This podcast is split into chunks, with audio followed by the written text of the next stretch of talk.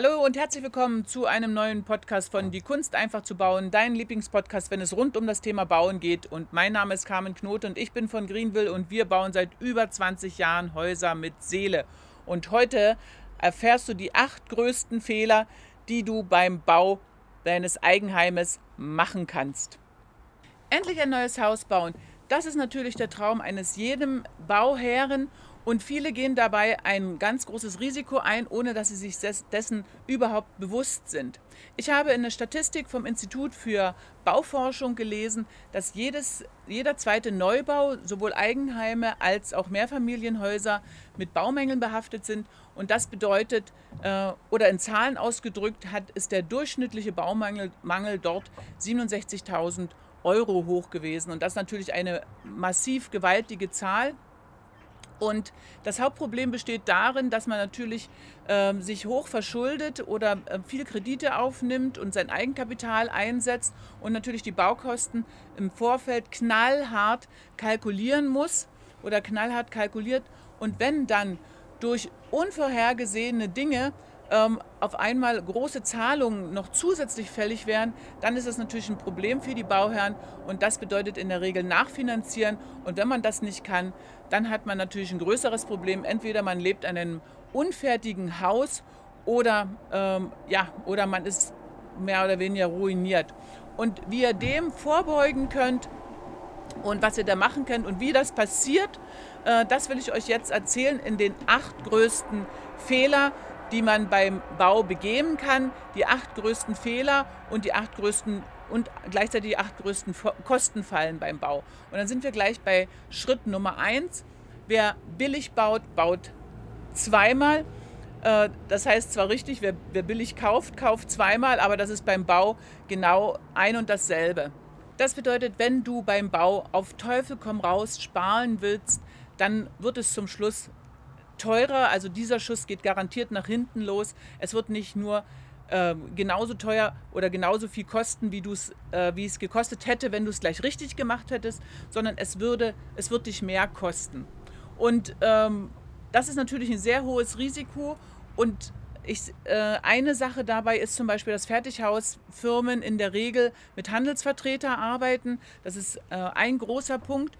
Und das Ziel eines Handelsvertreters ist es natürlich, ist natürlich der Abschluss. Also die Provision und der Abschluss. Das bedeutet, es wird bewusst, es wird bewusst ähm, darauf hingearbeitet, dass das Haus möglichst preisgünstig aussieht. Das bedeutet, ähm, es werden bewusst oder unbewusst, werden einfach Kosten weggelassen. Also manchmal ist es sogar schon, dass das Fundament weggelassen wird. Das heißt, dass man, wenn man fragt, ja, was kostet denn hier der Quadratmeterpreis, dann bekommt man zum Beispiel 2500 Euro genannt. Und dann fragt man ja, und äh, was für ein Fundament? Und dann kommt als Antwort, ja, Fundament, na, ich weiß ja nicht, wollen Sie einen Keller bauen oder wollen Sie eine Bodenplatte bauen? Das ist natürlich nicht dabei. Also an solchen Aussagen die mir selber schon untergekommen sind, als ich in Musterhausparks war. Äh, an, an solchen Aussagen merkt man ganz deutlich, dass einfach äh, der Preis merklich oder äh, bewusst niedrig gehalten wird. Und das geht dann weiter, indem äh, Inneneinrichtung, Küche gar nicht berücksichtigt wird. Da wird auch gesagt, ja, das, lieber Kunde, das ist ja dein Problem. Ich weiß ja nicht, wie du es dann innen haben willst. Also das wird in der Regel nie mitgenannt. Und ganz äh, fatal sind natürlich die Nebenkosten erstmal gar nicht auf, äh, aufzuführen. Und die sind ja dann doch schon ein sehr wesentlicher Teil und können schwanken, also zwischen 30, 40, ja im Grunde genommen bis 100.000 Euro können die gehen, wenn die nicht exakt ermittelt sind. Und wie ihr dem Ganzen vorbeugen könnt, wenn ihr ein Fertighaus ähm, wenn ihr trotzdem ein Fertighaus, äh, ach so, und auch noch das, was noch ganz ähm, klar ist, sind natürlich Änderungen. Das wird auch nicht gesagt. Wenn man hat man einen Katalog und sucht sich ein Kataloghaus aus und äh, findet irgendwas toll und man fragt nebenbei, ja, und kann ich dann noch was ändern? Natürlich kann man was ändern, aber was natürlich nicht gesagt wird, dass diese Änderungen massiv Geld kosten, weil es ja logisch, weil man ins komplette System eingreift. Es muss etwas geändert werden am Plan, es muss die Statik geändert werden, es sind ja keine individuellen Häuser. Also das bedeutet, dass dort auch nochmal, wenn man dieses am System was ändert, massiv mit Mehrkosten einfach rechnen muss.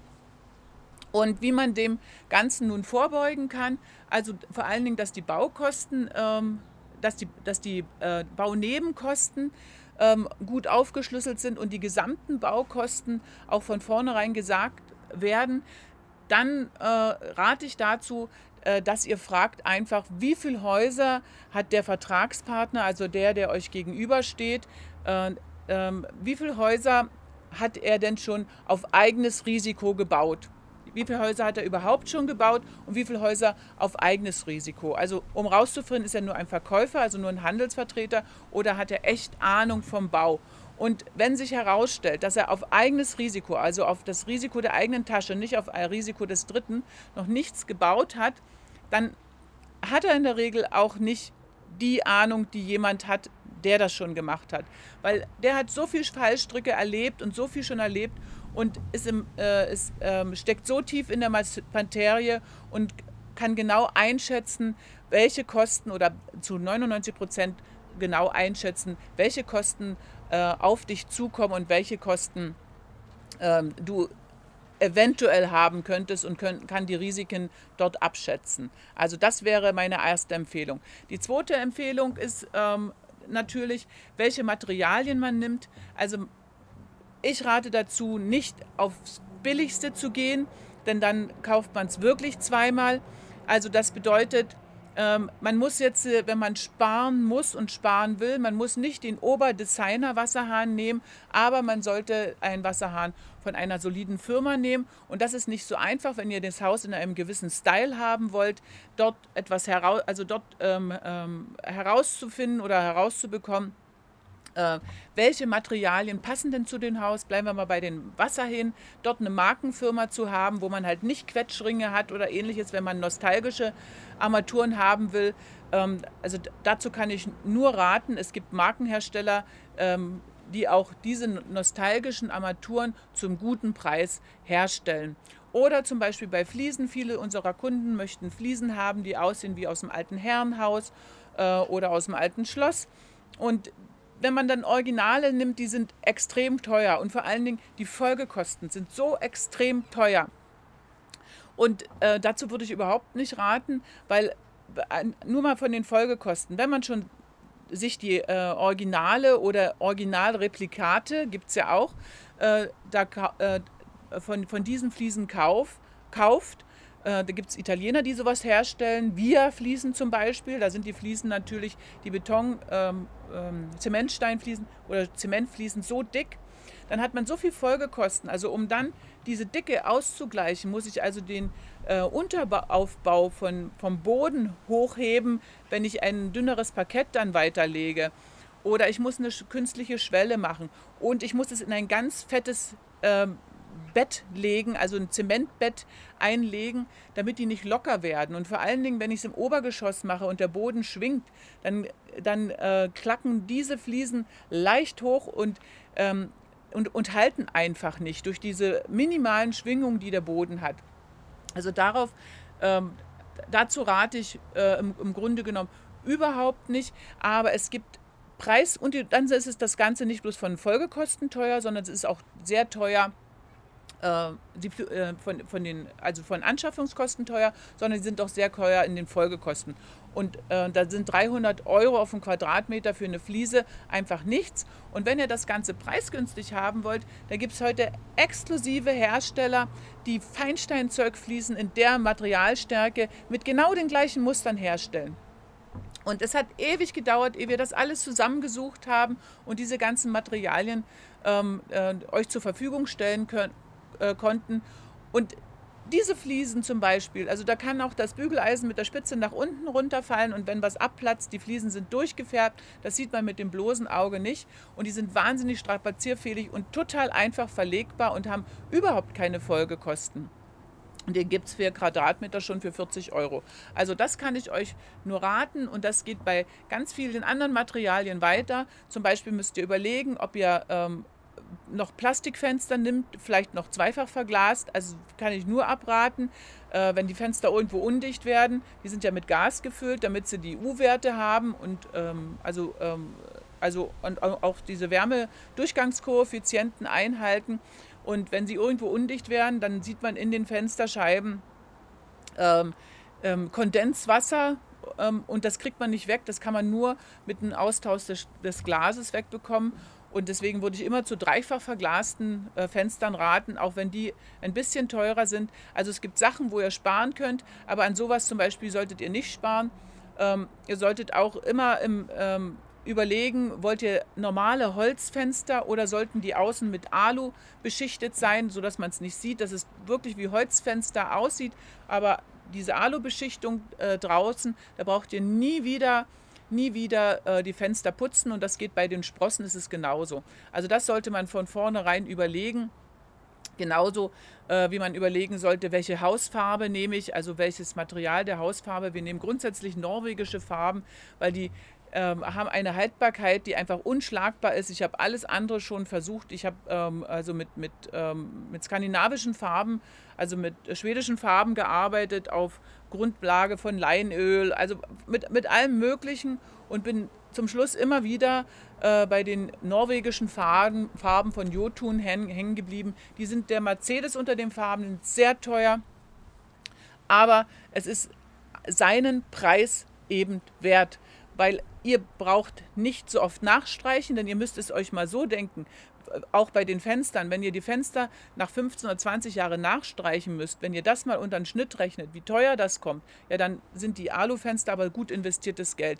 Genauso ist es mit der Farbe, wenn euch äh, äh das Holz äh, äh, verrottet, ähm, und ihr müsst was austauschen, das ist wesentlich teurer, als wenn ihr gleich eine vernünftige Farbe nehmt. Und genauso ist es auch mit der Farbe, wenn ihr früher streichen müsst, dann habt ihr auch einen viel größeren Aufwand mit dem Streichen, als wenn ihr gleich mit einer vernünftigen Farbe, äh, Farbe streicht. Und so gibt es eine ganze Vielzahl von, von Materialien, die einfach äh, nicht High-End sind, also nicht Designer, nicht versplient, aber es sind einfach ähm, Produkte, die eine Langlebigkeit des Hauses euch gewährleisten und die ihr nehmen solltet und von denen ihr von vornherein ausgehen solltet und dort nicht zu Billigprodukten greifen solltet.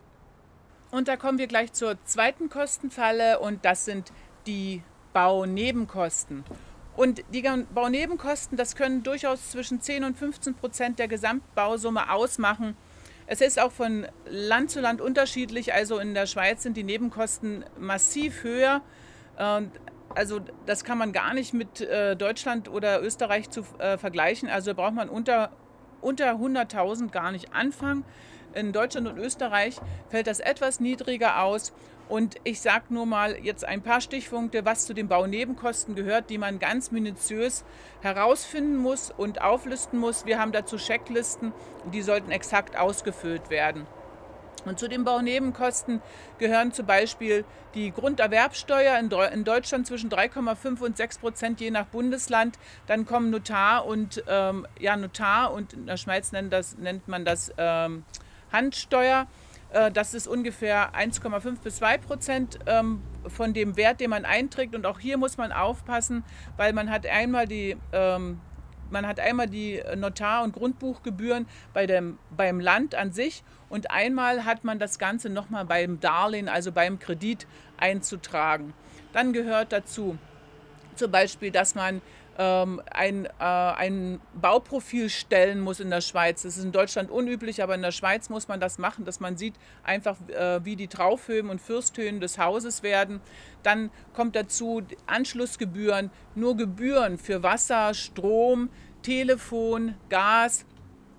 Dazu kommen dann noch die Grabarbeiten, um das anzuschließen. Und dazu kommt dann noch einer, der das Ganze anschließen muss, also vom vom öffentlichen Netz in das Haus rein. Also da fallen dreimal Kosten ein. Zweimal Arbeitskosten und einmal einfache Gebühren. Dann kommen zum Beispiel ähm, Deponiegebühren. Extrem teuer geworden, extrem teuer geworden. Genau, gerade wenn man auch Keller baut äh, und man findet nichts oder kein angrenzendes Baugebiet, wo man vielleicht etwas los wird, was man äh, durchaus machen kann oder wenn man zum Beispiel ähm, belasteten Baugrund hat und muss das äh, in, als Sondermüll abgeben. Also das kann extrem teuer werden. Auch in der Schweiz äh, habe ich das sehr oft. Da gilt sogar die Grasnarbe als Sondermüll und muss äh, auf separate Deponien geführt werden. Also und das ist etwas sehr extrem teures. Dazu kann, gehören dann genauso Straßensperren, die man machen muss. Vielleicht ähm, muss noch vorher etwas äh, gerodet werden. Also das sind alles Kosten, die nichts unmittelbar mit dem Haus zu tun haben, aber die sehr hoch sein können und, und sehr hoch sind. Und die muss man wirklich exakt ermitteln, denn das Fazit aus dem Ganzen ist, wenn man das nicht macht oder vernachlässigt oder sich schön redet, dass man zum Schluss ähm, auf einer Summe sitzen bleibt, die man noch finanzieren muss und dann geht es wieder zur Nachfinanzierung und die ist ja wie ich schon ein, an, einführend gesagt habe, relativ teuer und auch unangenehm. Und jetzt sind wir schon bei Punkt 3 und das ist einen Hausvertrag zuzeitig abschließen. Das habe ich auch schon so oft erlebt. Also da sind wir wieder bei den Handelsvertretern. Tut mir leid, muss ich halt wieder darauf, das, ähm, darauf zurückkommen. Das, das ist nicht, nicht immer und ich will das nicht alle über den Kamm schwören, aber eben sehr oft. Also wer frühzeitig zu einem Hausvertrag gedrängt wird, das ist in der Regel ein erstes Anzeichen, dass der Angebot, das Angebot nicht seriös sein kann. Zum Beispiel mit einem großartigen Rabatt oder sowas. Also, äh, also mit Rabattangeboten ein Haus zu kaufen, das halte ich für sehr, sehr, sehr gewagt.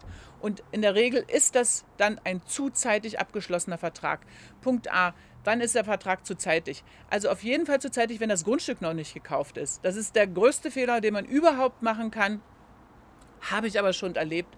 Haben, äh, haben Handelsvertreter schon Kunden überredet? Hatte ich schon.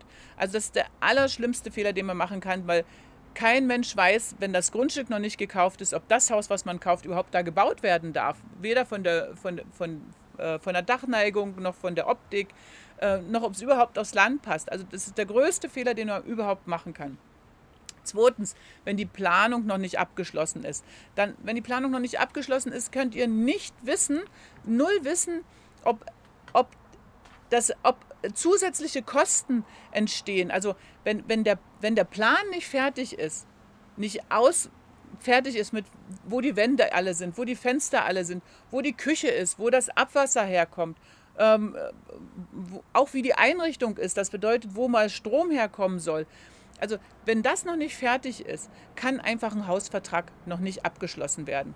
Der Plan muss mindestens bauantragsreif fertig sein, auf dem Grundstück eingepasst sein. Dann könnt ihr erst einen Hausvertrag unterschreiben. Und das solltet ihr auf jeden Fall beachten. Und jetzt kommen wir schon zu Punkt 4 und das ist die Finanzierung und da sind natürlich jetzt die Zinsen extrem niedrig und dann ist auch die Verlockung sehr hoch, dass man auch wenig tilgt. Und das finde ich eine sehr große Gefahr, denn äh, die größte Gefahr ist, dass man am Ende der Zinsbindung noch viel Darlehensschuld übrig hat und dann aber die die Folge, die Anschlussfinanzierung, einfach einen wesentlich höheren Zinssatz hat, den man sich vielleicht nicht mehr leisten kann. Deswegen meine Empfehlung, also wenn jetzt die Zinsen so niedrig sind, doch mit einer höheren Tilgung einfach ranzugehen und auch die Zinsbindung relativ lange festzuschreiben. Also im Moment geht das ja schon zwischen 10 und 20 Jahren, ist ja was ganz Normales. Das war vor ein paar Jahren gar nicht möglich. Und ich habe auch schon erlebt, als in, der, in, in den Jahren 1989, ähm, nee, 1999, 2000 habe ich erlebt, da sind Zinsbindungen, Zinsbindungen ausgelaufen von Förderdarlehen, damals von der Sächsischen Aufbaubank. Und ähm, es war auch eine Immobilienkrise. Und wenn ich an diese Zeit zu, äh, zurückdenke, also kurz äh, vor der ähm, also kurz vor der Jahrtausendwende, wie, das, da konnten sehr viele Familien einfach die Zinsbindung oder die Zinsen nicht mehr zahlen für ihr Wohneigentum äh, und die mussten die Häuser zwangsversteigern. Das habe ich selber in der Bank erlebt. Ich bin zehn Jahre lang habe ich in der Bank gearbeitet und habe äh, viele Baufinanzierungen gemacht. Und die Häuser mussten versteigert werden von den Familien. Und durch das die, äh, die äh, Immobilienblase zusammengebrochen war, kam noch hinzu, dass die Häuser nicht mehr zu dem Preis verkauft werden konnten, was an Restschuld überhaupt da war. Das bedeutete, die Familien hatten kein Haus mehr und noch die Schulden an der Backe, was dann im Grunde genommen dazu führte, dass noch ewig abgezahlt werden musste und auch kein neues Haus gebaut werden konnte, kein Wohneigentum mehr geschaffen werden konnte, bevor das und man konnte sich gar kein Vermögen mehr aufbauen oder dass die äh, Familien in, in Privatinsolvenz gegangen sind. Also ich habe äh, beides erlebt und das ist etwas, wovor ich warnen würde, äh, möchte. Und ähm, die Möglichkeiten dazu sind da. Einfach die Tilgung etwas höher nehmen, dass nicht mehr so viel Restschuld ist. Einfach eine langfristige Zinsbindung äh, anstreben bei den niedrigen Zinsen, die wir jetzt haben. Äh, und natürlich etwas Eigenkapital haben, mindestens so viel, dass die Nebenkosten alle bezahlt werden können. Denn wenn die Nebenkosten bezahlt sind, dann habe ich äh, nur von der, vom Objekt, dann habe ich keine 110 oder 120-prozentige Finanzierung, sondern da habe ich nur das reine Objekt zu 100 Prozent halt finanziert. Und dann ist die Chance, wenn ich äh, trotzdem etwas tilge, dann ist die Chance, dass ich das Objekt immer wieder verkaufen kann zu dem Restwert, was ich an äh, Darlehen noch offen habe, sehr, sehr, sehr groß, auch wenn Unvorhergesehenes passiert. Und wer damit gar nicht zurechtkommt, der kann sich an uns wenden. Ich selber war ja so lange, habe so lange bei der Bank gearbeitet und wir haben auch einen, ähm, einen Finanzierungsservice, also wir, wir vergleichen die Banken. Professionell machen wir das. Dann könnt ihr euch gerne an uns wenden und wir helfen euch natürlich auch bei der Finanzierung und vor allen Dingen, um eine gute Finanzierung zu bekommen. Ach, und mir fällt noch ein Tipp für euch ein zur Finanzierung. Und zwar, äh, wenn ihr zu lange Bauzeiten habt, was vor allen Dingen bei Stein auf Steinhäusern so ist. Aber auch wenn ihr im Fertighausbereich seid, äh, kann es passieren, wenn ihr einen Keller baut, dann sind die Bauzeiten doch wesentlich länger. Und dann fällen bei der Bank Bereitstellungszinsen an. Und diese Bereitstellungszinsen, die fangen da habt ihr einen Freiraum, die fangen nicht vom ersten Tag an, da habt ihr einen Freiraum. In der Schweiz ist es wieder anders, aber in Deutschland und Österreich ist es so. Und diesen, äh, diesen, diese, diese Freistellung von diesen Bereitstellungszinsen, die in der Regel so 3% sind, also relativ teuer sind, äh, den könnt ihr mit der Bank aushandeln und dort, den könnt ihr verlängern.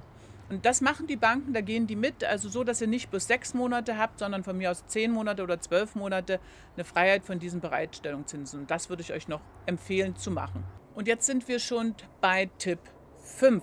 Und das ist, der Baugrund ist nicht richtig untersucht. Das ist eine ziemlich große Kostenfalle, die auf euch zukommen kann.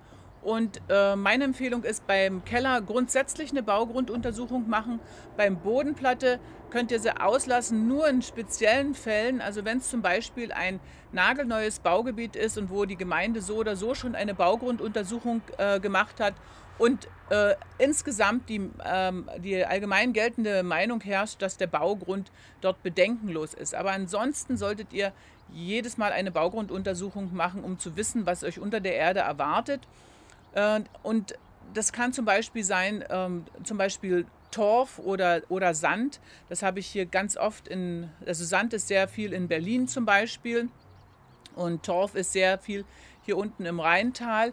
Und im Zweifelsfalle muss bei Torf oder Sand, das gilt als nicht tragfähiger Boden und muss, dann muss der ganze Boden ausgetauscht werden, was sehr kostenaufwendig sein kann und durchaus 20.000 oder 30.000 Euro kosten kann, wenn das Haus sehr groß ist oder normal groß ist.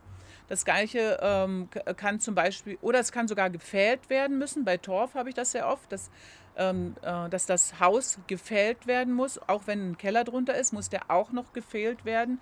Bei so bei einer Grundfläche von 100 Quadratmetern, je nach, also kommt darauf an, wie tragfähig der Boden ist. Das sagt dann der Geologe, kann das durchaus um die 35.000 Euro etwa kosten. Habe ich jedenfalls so schon, schon selbst erlebt schon alles praktiziert.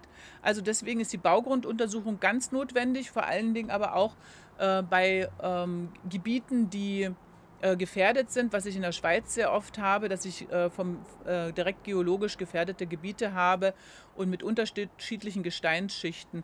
Und die Baugrunduntersuchungen werden dann von Geologen durchgeführt und das wird analysiert, von Ingenieuren analysiert und die geben dann direkt eine Empfehlung, wie der Baugrund auszusehen hat, wie es auszuführen ist. Und dann seid ihr in solchen Fällen äh, auch versichert, weil dann würde im Zweifelsfall, wenn danach alles wenn danach gebaut wird und danach gehandelt wird, würde die Versicherung dieser Geologen, die die Auswertung machen und die Messung gemacht haben, äh, im Grunde genommen greifen. Ansonsten ist es ähm, eher kritisch zu betrachten, dass ihr versichert seid, wenn ihr, wenn, wenn bewusst, wenn die Bauunternehmer bewusst äh, das Risiko nicht ausgegrenzt haben. Auch eine, was ganz typisch ist, dass äh, unter dem äh, Boden viel Lehm ist. Das ist, ist sehr, sehr, sehr häufig, sehr viel Lehm. Und das ist jetzt, mag zwar für, den, äh, für, den, für das Fundament nicht kritisch sein, aber es ist für die Entwässerung total kritisch, weil äh, wir in Europa haben so dicht aufeinander gebaut, dass nichts einfach so versickern kann. Also das Regenwasser sollte immer auf dem Grundstück versickern und nicht irgendwo auf die Straße fließen oder ins Nachbargrundstück fließen, sondern sollte auf dem eigenen Grundstück versickern. Und durch das wir so eine enge Bebauung in Europa haben, sind die Grundstücke natürlich entsprechend klein. Und wenn unten drunter Lehm ist, dann kann nichts versickern. Und dann bleibt alles, staut sich alles auf dem eigenen kleinen Grundstück. Und das funktioniert natürlich nicht. Dann müssen Mulden gebaut werden oder äh, Retentionen gebaut werden und die sind auch sehr teuer, sehr aufwendig und wenn man das im Vorfeld nicht weiß, dann erlebt man dort äh, schon eine böse Überraschung. Und dann was natürlich genauso ist, das sind die Höhenunterschiede. Wenn man den Baugrund ordentlich untersucht und eine Vermessung macht von dem Ganzen, dann sieht man ganz genau, wie hoch bin ich denn äh, zu den Gullideckeln der Straße. Muss ich etwas abgraben, was mich Geld kostet und dann wieder Deponiegebühren kostet?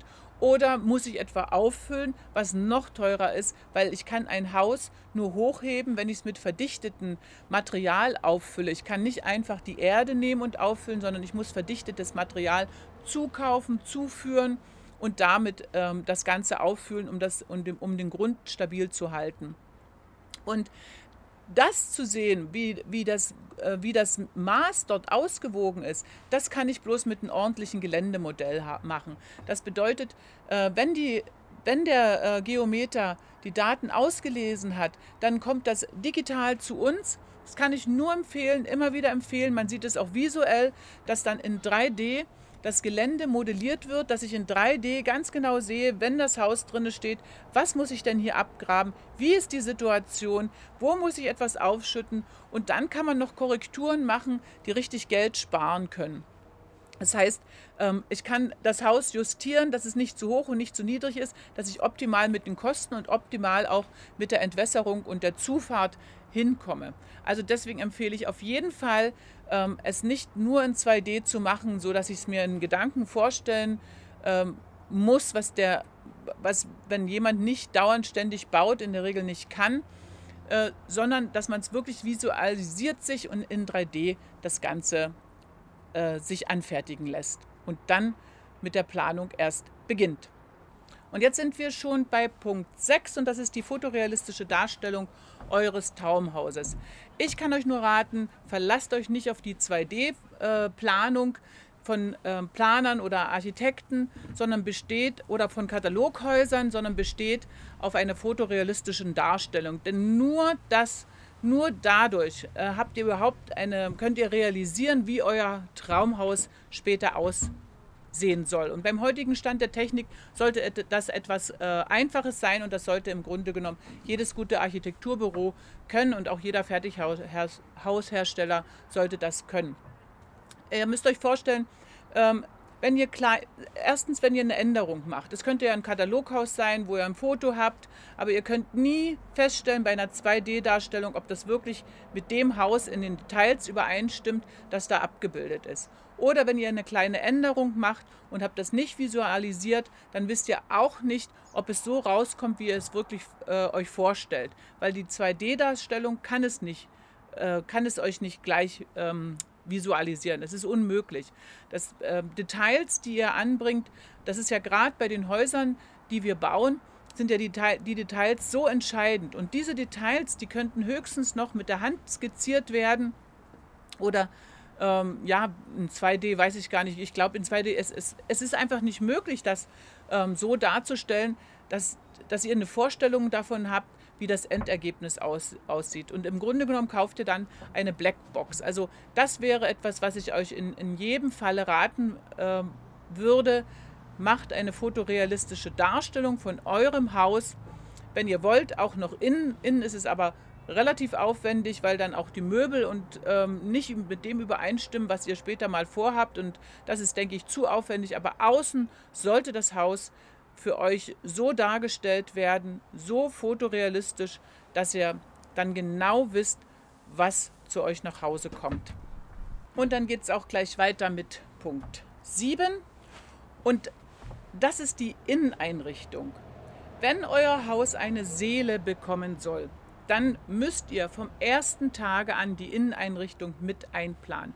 Und das geht zum Beispiel schon bei den Shuttern los. Das sind die Innenfensterläden. Wenn ihr Innenfensterläden haben wollt, müsst ihr das vom ersten Tag an einplanen. Denn vielleicht steht etwas entgegen, um sie aufzuklappen. Vielleicht stehen sie zu sehr in den Raum rein. Es gibt so viele einzelne Sachen zu beachten, nur bei Innenfensterläden dass es fatal ist, diese im Nachhinein einfach so sich einzubilden und äh, zu montieren, weil kann ich euch garantieren, die werden äh, nie aufgemacht, die müssen immer zubleiben, wenn das nicht richtig geplant ist. Aber es geht, ist mit vielen so. Es ist mit der Küche so. Man kann einfach nicht eine Küche nur hineinstellen, sondern äh, die, die Küche, die, die muss mit den Wänden mitwachsen. Es funktioniert so nicht. Die Küche muss angeschlossen sein an, an den Seiten. Sie, sie muss unten wie auf Füßen stehen. Ihr müsst den Sockel zurücksetzen. Es gibt so viel zu beachten, nur alleine bei der Küche. Und das gleiche geht weiter mit Stauraum. Das gleiche geht weiter, wenn ihr ähm, die Kinderzimmer mit einer Schlafnische einrichten wollt oder mit Fensterbänken, dass, die, dass man sich anlehnen kann und, und nicht unbequem sitzt zum Lesen. Es gibt so vieles. Oder alleine ähm, die Sache, ähm, welche Farbe die Türen haben, welche Farbe die, die Treppe hat, welche Farbe die Sockelleisten haben. Auch wenn das weiß ist, ich kann äh, euch sagen, es gibt so viele unterschiedliche Weißsorten. Wer sich damit nicht beschäftigt und einfach irgendwas nimmt, äh, der wird nie das Ergebnis haben, was ihr bei uns irgendwo äh, in, den, in den Magazinen oder bei uns auch in der Wirklichkeit äh, seht. Das Ergebnis werdet ihr einfach nicht erzielen können. Und das könnt ihr in der Regel nicht erreichen, wenn ihr einen Techniker vor euch habt oder ja, in der Regel ein, ein Techniker oder ein Massenhersteller, ein Hausmassenhersteller, dann ähm, werde diese Perfektion einfach ähm, nicht erreichen. Es, es, ist nicht, es, es ist nicht möglich, ähm, weil natürlich der, der, Techniker eine ganz andere Ausrichtung hat, eine technische Ausrichtung hat, ähm, das, was bei uns die Ingenieure machen. Aber die Inneneinrichtung so hinzubekommen, dass das Haus eine Seele hat, das muss eine Person von Anfang bis Ende führen, weil das muss in der Planung vom ersten Strich an, vom ersten Strich an berücksichtigt werden, bis hin zur Außenanlage. Und da sind wir schon jetzt bei dem Punkt 8, dem letzten Punkt, und das ist die Außenanlage.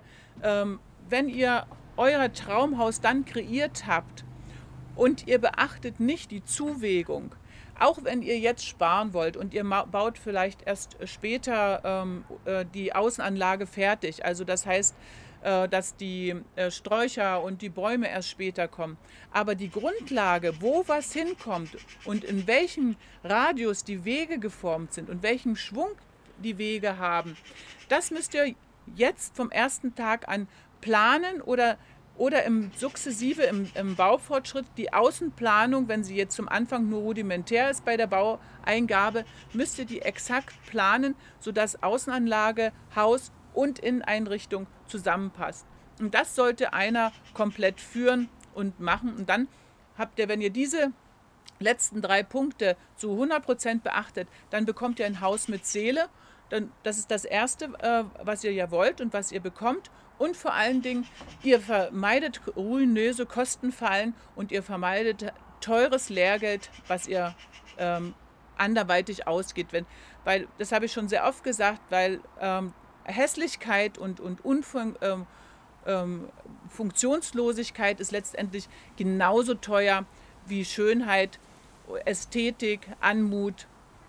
Also das ist nicht eine Frage des Geldes, äh, das ist mehr eine Frage der Intelligenz und der Kreativität. Das war ein brandneuer Podcast von Die Kunst einfach zu bauen. Vielen Dank, dass du zugehört hast und wenn du dir die Zeit nimmst für eine Bewertung bei iTunes, dann freue ich mich natürlich riesig.